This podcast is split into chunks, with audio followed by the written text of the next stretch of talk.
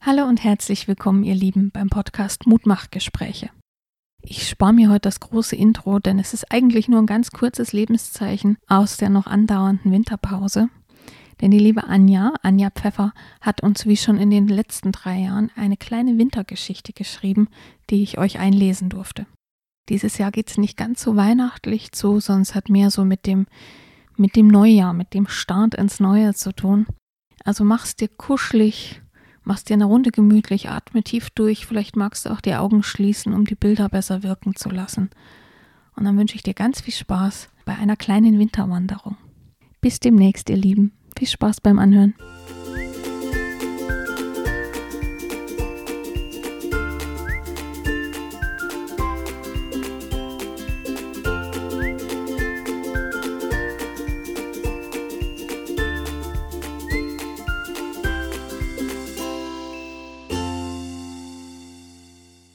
Abseits des Weges.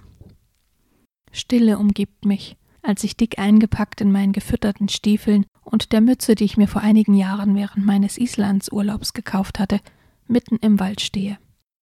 Eigentlich sollte es eine kleine Winterwanderung sein, doch ich habe mich verlaufen, weil ich in Gedanken bei den vergangenen Monaten und dem letzten Jahr, das gerade zu Ende ging, bin. Als ich losmarschierte, war noch alles ganz klar. Ich hatte einen Plan, einen Startpunkt, den Parkplatz am Fuße des Semmelbergs und ein Ziel, den Gipfel des Berges. Naja, von Berg kann in diesem Fall kaum die Rede sein, eher einer Erhebung im vorderen bayerischen Wald. Das höchste der Gefühle sind 900 Meter über dem Meeresspiegel.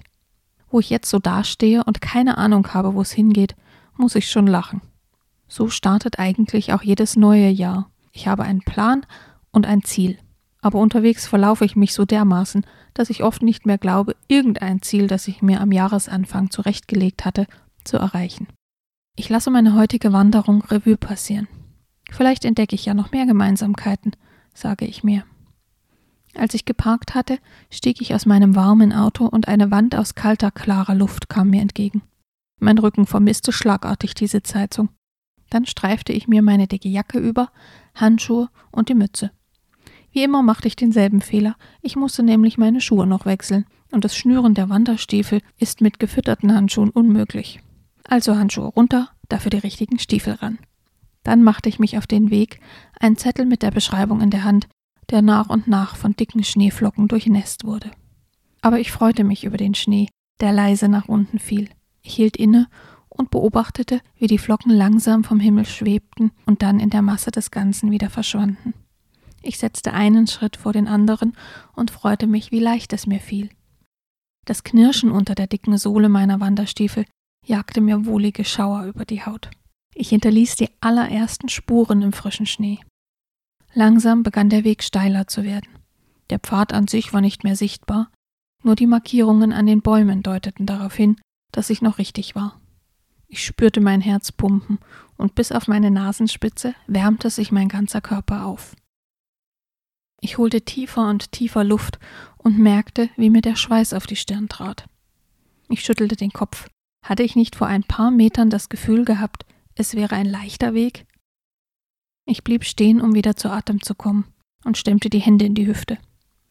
Beim Blick den Weg hinauf überlegte ich, doch wieder umzukehren. Aber das ließ mein Ehrgeiz nicht zu. Ich nahm mir kurz die Zeit, meine Umgebung anzusehen. Vom Himmel sah ich nicht viel, nur das, was mir die Baumkronen übrig ließen. Ich befand mich in einem Nadelwald, was im Winter besonders schön war, wie ein Meer aus tausend Weihnachtsbäumen.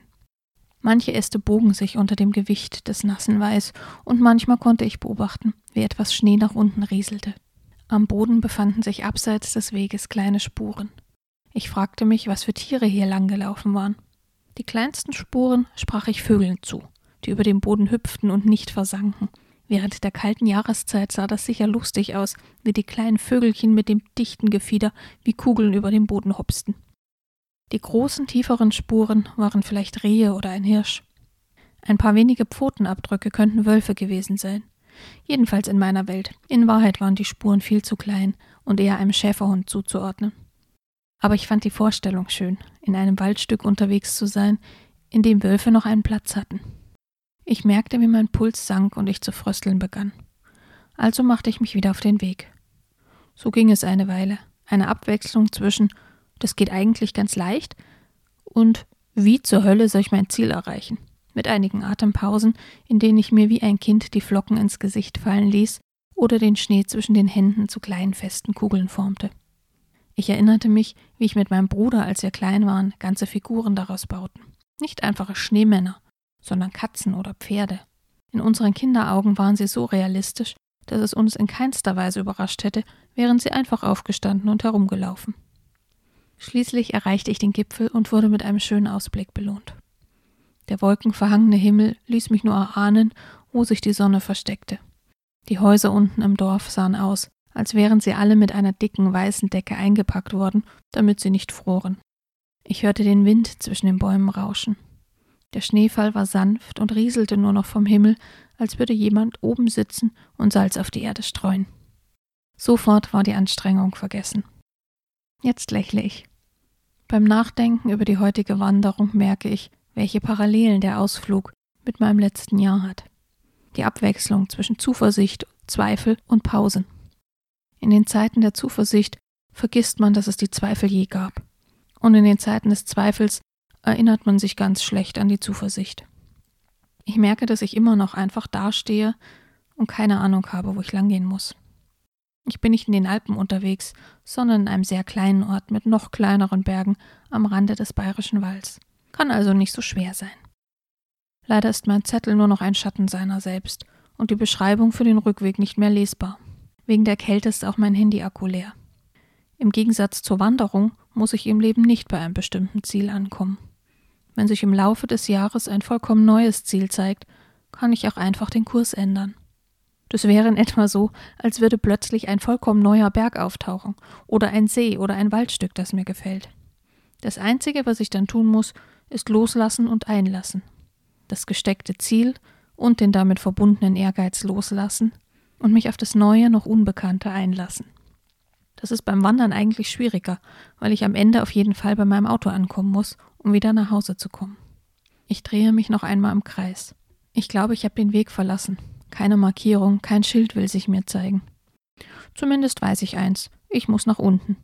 Also stapfe ich unwegsam zwischen den Bäumen hindurch und sinke jedes Mal fast bis zum Knöchel ein. Irgendwie habe ich sogar richtig Spaß daran, und wenn ich hinfalle, fangen mich kalte, aber weiche Arme auf. Nach einiger Zeit sehe ich endlich etwas Rotes, das in diese Winterlandschaft so gar nicht passt. Es ist die Markierung, auf die ich gewartet habe, die mir die Richtung zum Parkplatz zeigt. Am Ende komme ich doch heil und sicher am Auto an und freue mich jetzt auf die heiße Schokolade und die Wärmflasche, die zu Hause auf mich warten.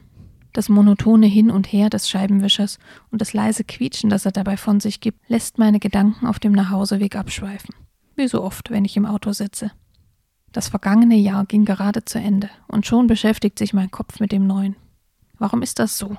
Frage ich mich und merke, wie ich die Frage laut ausspreche, als würde jemand neben mir sitzen.